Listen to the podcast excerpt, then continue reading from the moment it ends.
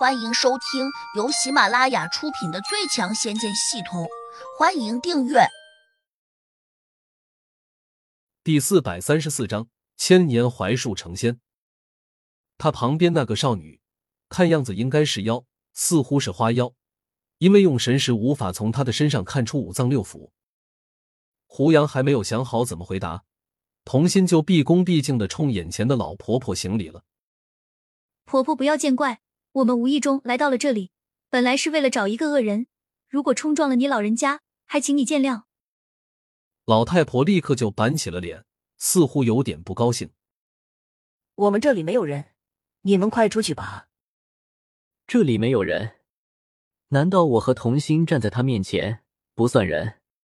胡杨顿时有些不快。这叫什么？欺负人吧？童心一呆，却不解的问。婆婆，难道你们不是？他想说，难道你们不是人？但话到嘴边，他又赶紧停了下来。这样反问别人，好像是在打脸。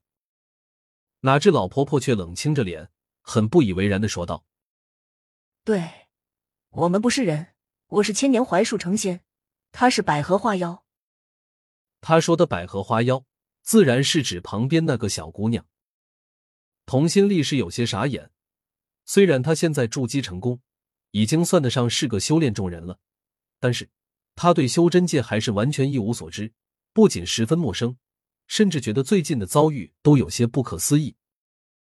尤其是现在，眼前两个活生生的人居然自称不是人，这个世界已经渐渐的颠覆了童心的认知。他瞪大了眼睛，紧紧的盯住了槐树地仙和百合花妖。似乎想从他们的脚下看出几节须根来。胡杨却明白了，槐树地仙之所以说这里没有人，可能真是实情，就包括狼妖张强，他当然也不是人。难道这个奇特的空间里面全是异类地仙和妖怪？胡杨心里又在盘算，现在要想把狼妖张强揪出来，可能得过槐树地仙这一关。虽然他的功力很高，但自己有七彩仙火。未必打不过他，甚至自己还可以把驻留在空间外面的仙剑招进来，可能还是有几分胜算。毕竟金石地仙以武力和法力见长，不也被自己给打败了吗？只是有一点，这空间里面到底还有多少地仙？不管怎么说，既然来了，那就得提出自己的诉求。于是胡杨不露声的说：“槐树地仙，我们今天到你这里来。”想找一个名叫张强的狼妖。狼妖？什么狼妖？他是男是女？槐树地仙冷着脸反问。是个中年男子。童心连忙帮胡杨回答。胡说！我们这里只有冰清玉洁的女人，从来不允许外界男子进来。小姑娘，你这是侮辱老身莲花山庄的清白！槐树地仙立刻冲童心喝道。童心脸一红，差点羞愧的想找个地洞钻下去。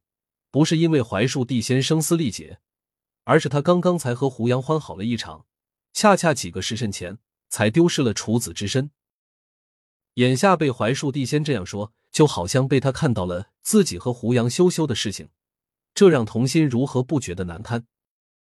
槐树地仙可能也没有料到童心的反应会这么强烈，不禁也有些惊奇。那个叫百合的花妖却有些困惑的问童心：“姐姐，你这是怎么了？”“没没什么。”童心慌忙答道。胡杨的脸皮显然厚多了，他居然神色未变，而且还加重语气对槐树地仙说：“我可以负责任的告诉你，真有一只狼妖进来了，就在昨晚。如果他不是你这里的，那你们可就得小心了。”槐树地仙惊讶的看着胡杨，眼里充满了疑惑之色。但是他盯了胡杨一会儿，可能发现他眼神坚定，不禁就相信了几分。你没有骗老身，我无缘无故的，怎么会骗你？槐树地仙半眯着眼，似乎突然就陷入了沉思中，好像还是不敢相信。然后他自言自语的说：“我这个空间从来都是封闭的。”没有我的指令，外面的生灵根本就不可能进来。这些日子空间的钥匙一直在我手上，那什么狼妖怎么可能进来？胡杨顺着他的话说：“你可能不小心打开了，你看，我们不也进来了吗？这空间根本就没有上锁，我们进来的时候没有遇到任何阻碍。”槐树地仙身体微微一震，我还以为你们是用强大的法器闯进来的，难道真是我没有上锁的原因？不会，不可能，钥匙一直就挂在老身的身上。说这话时，他下意识的往腰间按了下去。这一按，他神色大变。胡杨暗道：“难道他的钥匙掉了？这个空间还真是稀奇，四周全是空荡荡的。”哪里来的门？又如何上锁？他这样一想，脑中系统马上兑换了一本关于空间加密上锁的书籍，顿时明白过来，原来这种虚拟空间真可以上锁，因为它是附着在一个法宝上面，而那个形如圆球状的法宝的确可以打开门窗，自然也就能上锁了。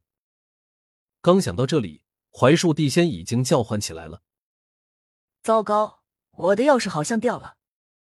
百合花妖连忙安慰道：“婆婆，你别急，我记得前两天你用钥匙开过锁，然后顺手把钥匙挂在书房的墙上，也许钥匙还在里面。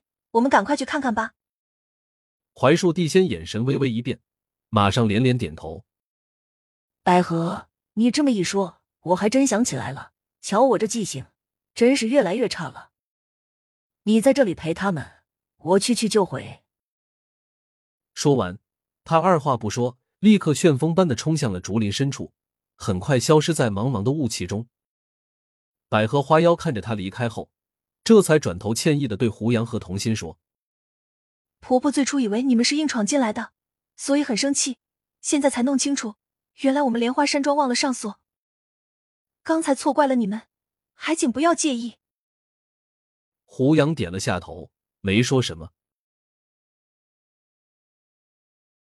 本集已播讲完毕，请订阅专辑，下集精彩继续。